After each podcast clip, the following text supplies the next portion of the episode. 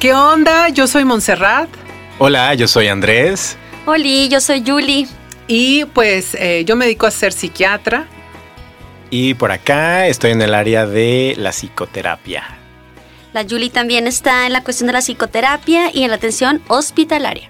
Y esto es Revolución Afectiva, un proyecto al que les invitamos porque queremos eh, todo esto que entre amigos y entre colegas hemos hecho, llevarlos a ustedes y que también empiecen a hacer revoluciones. ¿Qué es esto? Pues es hacer cambios radicales que estoy segura que cada uno ya lo hacemos, pero queremos hacer cambios radicales en las formas de sentir pensar los afectos. Y creemos que es súper necesario, así que pues vamos dándole, iniciemos. Y para comenzar, les vamos a lanzar, ojalá que se lo puedan llevar y aquí les vamos a decir algunas cositas, pero quisiera que nos compartieran cómo es que creen que aprendemos a descuidarnos. Y yo les daré como un pie por ahí decirlo, que me parece que podemos hablar desde el género. Eh, y hablando de que yo nací mujer y en la consulta escucho muchas voces de mujeres, podría compartir que eh, muchas de nosotras empezamos a tener eh, una visión de cuidar a partir del maternar. Entonces, a lo largo de toda nuestra vida es maternar muñecas, hermanos, papás, novios, esposos, eh, los nietos, la casa, y de alguna forma eso es una forma de controlar.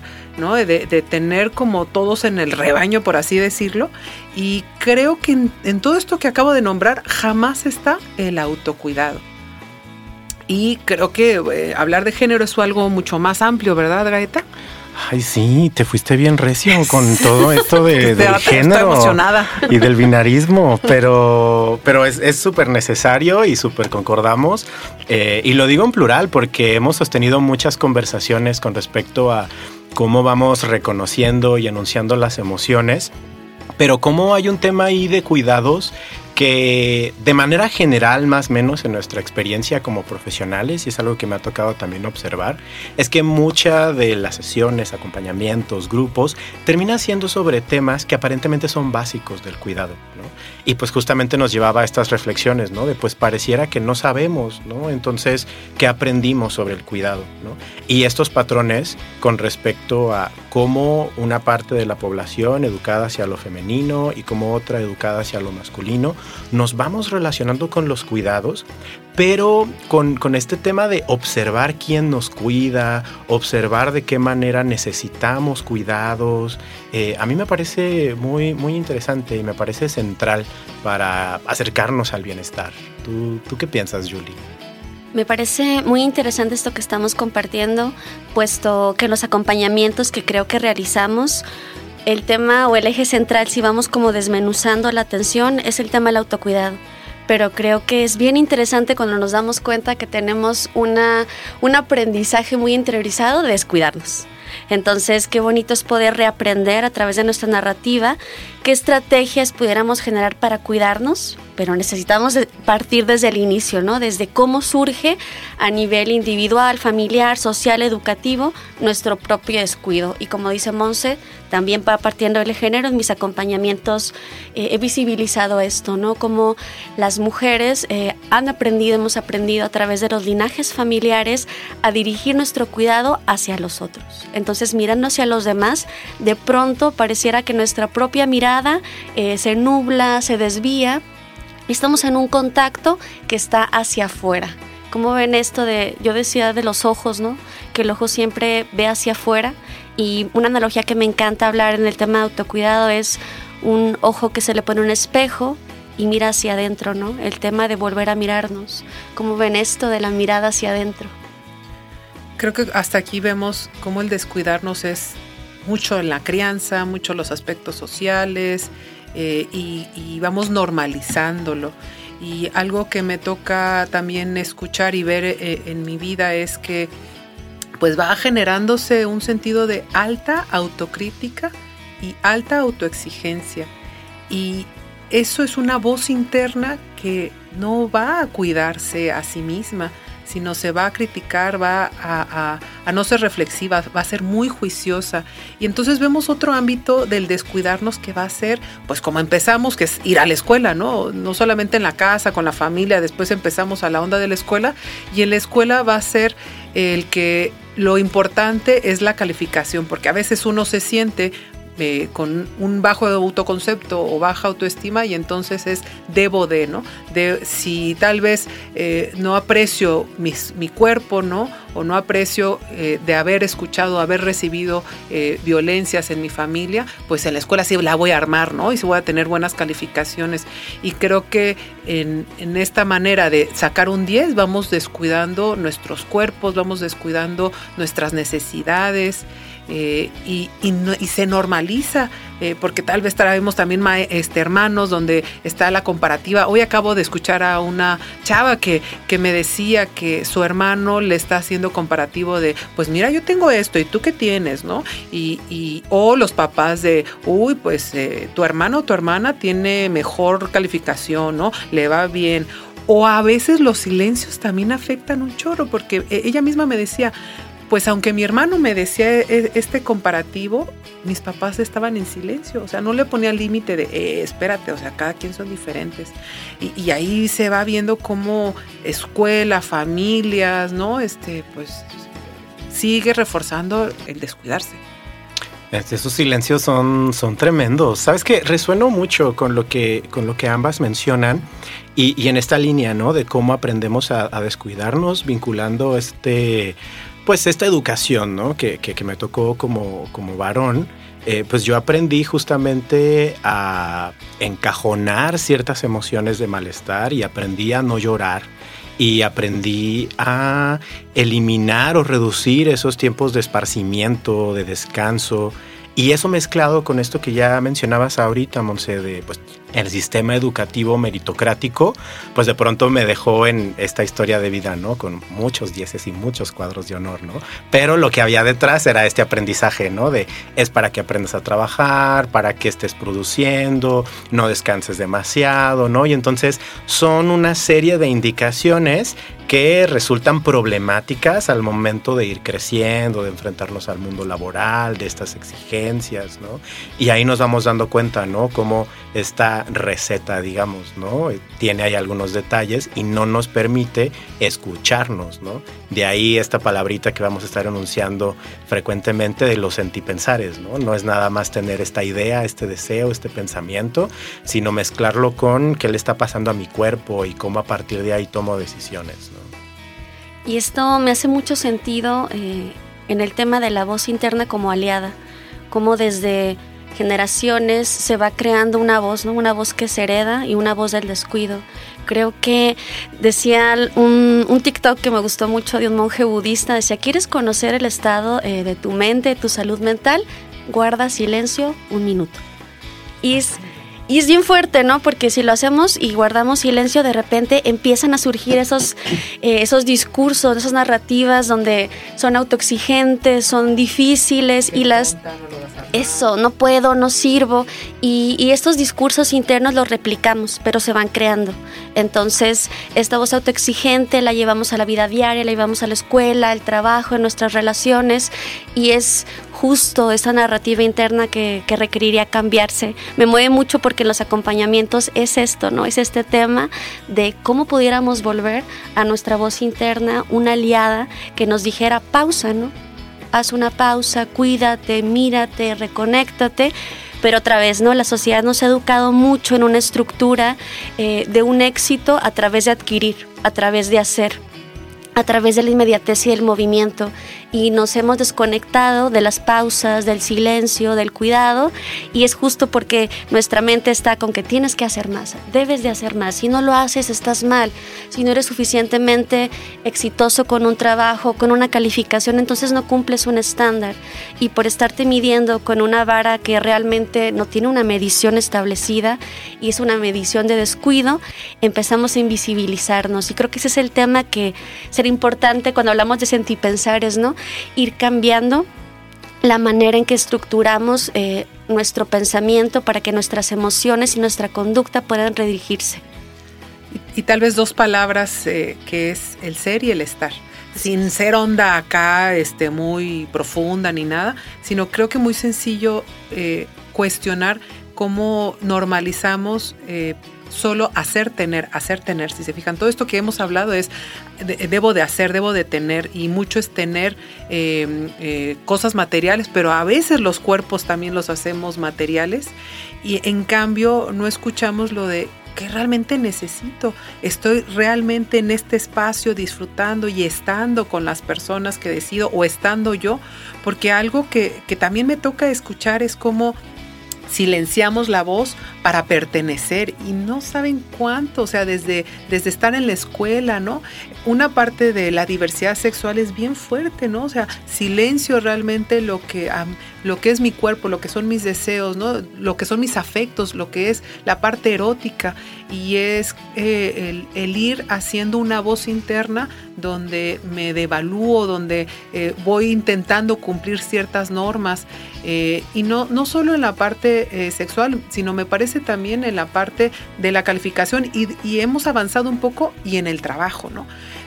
algo que escucho en personas de veintitantos, por ejemplo, es que ya se les espera que sean TikTokers, streamers famosísimos, ¿no? Y, y, y, y, no visibilizan que el estrés de tal vez no haber logrado eso que de niños creían, eh, les llega a enfermar, pues me toca escucharles y entonces si en su trabajo ya van viendo que sí tienen este, los recursos, este, sí la arman para, para el trabajo y los están siendo reconocidos, pero no logran como un estatus de hacer un puesto, de tener eh, a los 28 ya una casa, eh, casi casi la mirada de, la familia, el perro, los hijos, empiezan a sentirse rápidamente frustrados.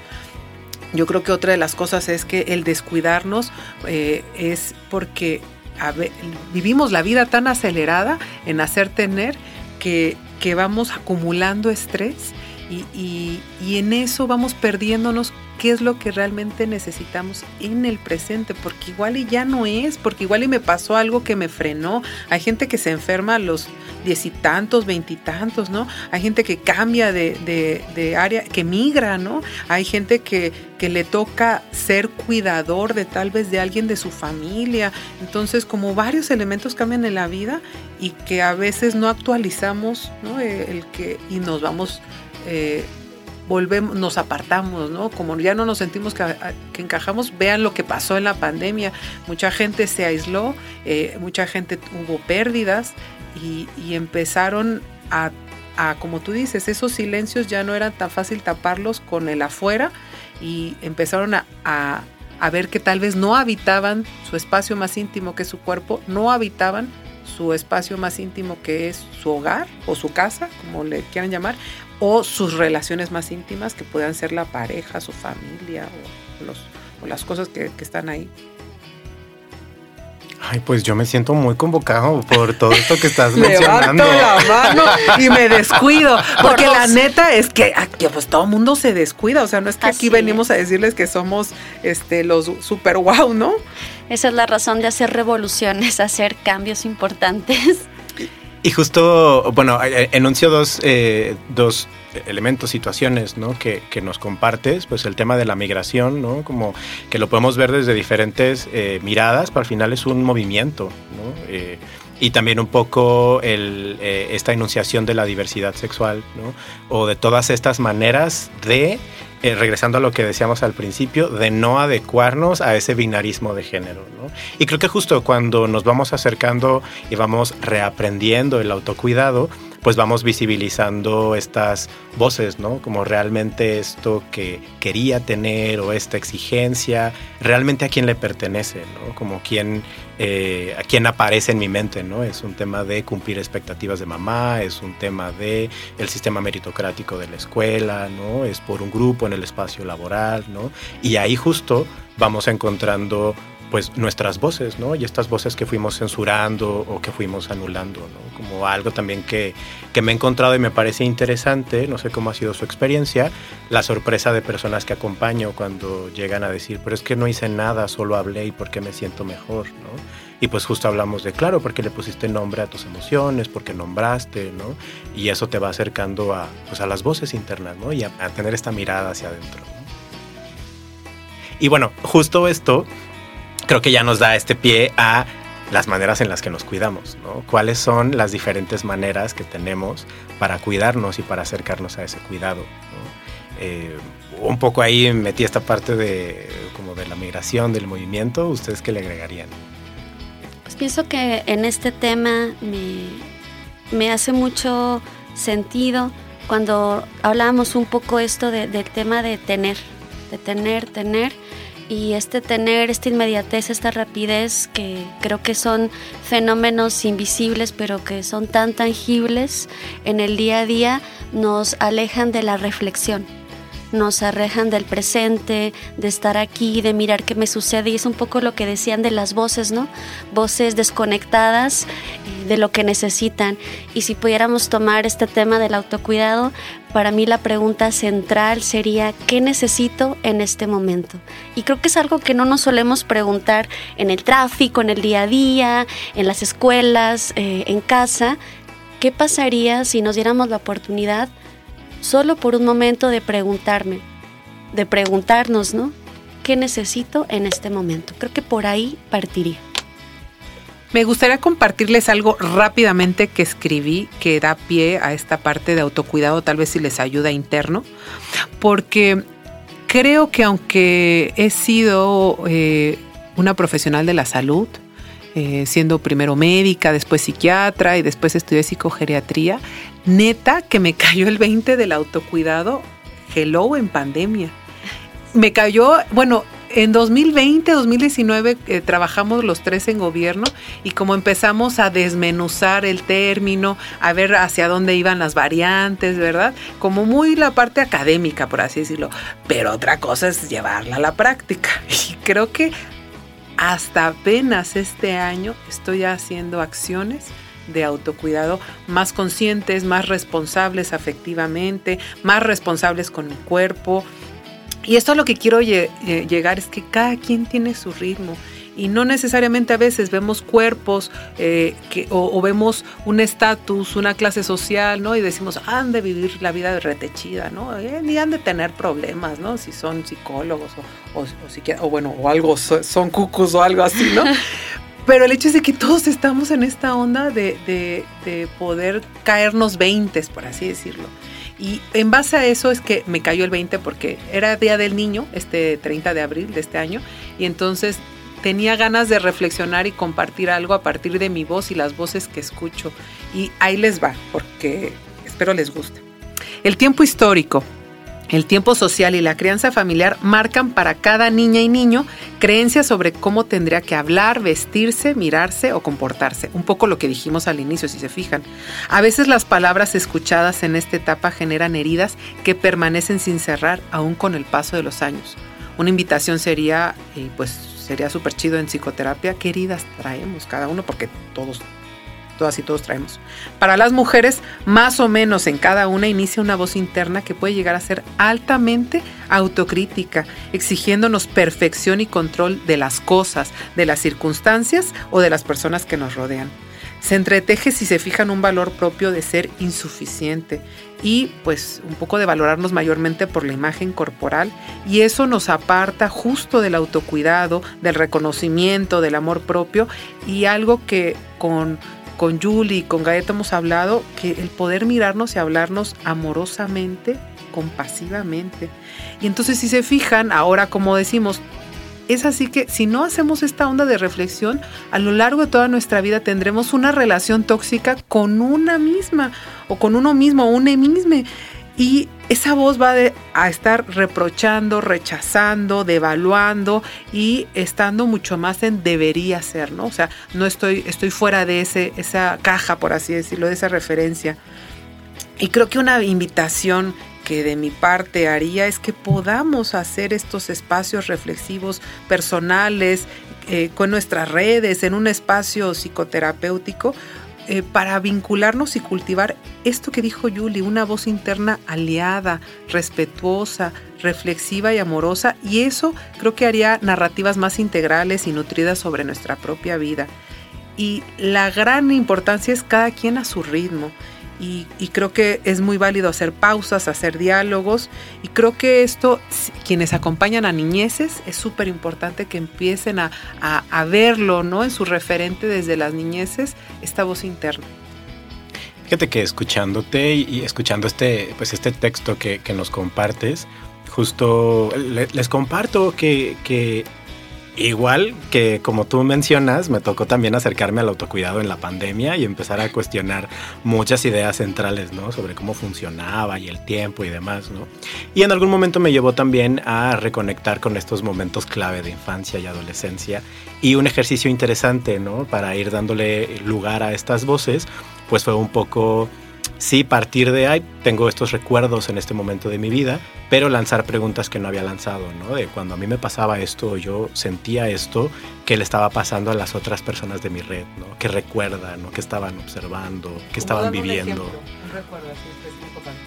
como un poco este ejemplo específico de historias de bullying, que al final ahí se quedaron estas oh, frases, ¿no? Como muy severas a lo largo de mi vida, además o, moviéndome de esta sensación de, ay, no hubo quien me protegió oportunamente, sí lanzar estas preguntas de, oigan, yo en este periodo la pasé muy mal, ¿ustedes qué estaban haciendo? ¿Cómo les iba en su trabajo? ¿Qué hacen en su tiempo libre? ¿no? Como ya indagar con amistades, con mamá, con hermana, ¿no? Entonces ahí resulta interesante que se van escuchando como estas otras voces, ¿no? Como similares. Ajá, hice el ejercicio con mi familia, fue interesante. Qué chido. En esto que, que dices, eh, pudiéramos ir visibilizando el tema de la interdependencia, de la interconectividad, eh, que nosotros y nosotras finalmente estamos en una red eh, muy tejida que a veces no, no, alcanzamos a mirar. Y lo que pasa conmigo, mi pensamiento, mi voz y mi acción llega a los otros, de igual manera llega a mí y llega desde linajes, ¿no? Repito mucho esto porque de pronto un discurso interno que yo puedo tener no viene de mi madre ni de mi abuela, sino viene desde una línea muy anterior eh, que en el presente a través de los ejercicios de reflexión podemos encontrar y podemos cambiar, podemos reestructurar cuando hablamos del tema del autocuidado, creo que ya inicia un tema de salud mental y es visibilizarnos como seres integrales. Siempre que la gente habla de autocuidado pensamos en el cuerpo. Haz ejercicio, come bien, eh, come frutas y verduras y esas cosas. Y el autocuidado empieza como viéndonos como seres integrales, ¿no? Físicos, emocionales, espirituales, incluso hablar de los dineros, ¿no? Del tema de, sí, qué, qué tema tan pesado, ¿no? Hablar de la cuestión financiera y también de la cuestión espiritual, que son temas que tampoco como miramos, pero forman parte de lo que somos, de nuestra estructura. Y en el tema emocional, ya que Gaeta ahorita ya lo estabas tocando, como una emoción que es una respuesta ante lo que pasa afuera y adentro, eh, me da un mensaje, una pauta, y esa pauta y ese propósito es colocarme con qué necesito en ese momento para orientarme hacia mis necesidades. Pues si se fijan, hay un chorricísimo que seguir hablando y les damos la probadita que en el próximo eh, capítulo queremos ampliar sobre el tema de autocuidado. Estos autocuidados que dice Julie, que no solamente es físico, es mental, es social, es espiritual, es financiero, eh, pero creo que podemos partir también de tocar eh, aspectos como emociones y estrés. Entonces, pues nada, síganos escuchando y eh, espero que les vaya latiendo. Por ahí les vamos a invitar que nos sigan en la cuenta de Instagram, Revolución Afectiva, y eh, pues seguimos en esta escucha acompañándonos. Sigamos generando conexiones. Nos encantó que nos acompañaran eh, en esta emisión. Esperamos que Revolución Afectiva deje una semillita en cada uno de ustedes, como lo ha hecho en nosotros, y podamos todos juntos crear cambios en esta voz. Creo que esta voz que hablamos, ¿no? Una voz aliada que nos ayude a mirar hacia adentro. Y a seguir poniendo en práctica y viéndole todas estas aristas a esta propuesta del sentipensar y cómo la vamos incorporando en nuestras vidas. las revoluciones son transformadoras y desde la escucha podemos sostenerlas. Esta es una frase que les comparto a manera de cierre y que apareció por ahí en uno de los diálogos de revolución afectiva. Es un posicionamiento ahí que, que intentamos sostener. Hasta pronto. Chao.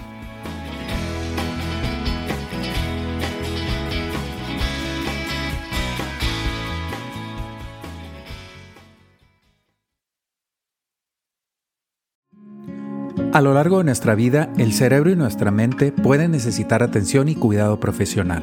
No olvides que psiquiatras y psicoterapeutas están contigo para brindarte esa ayuda.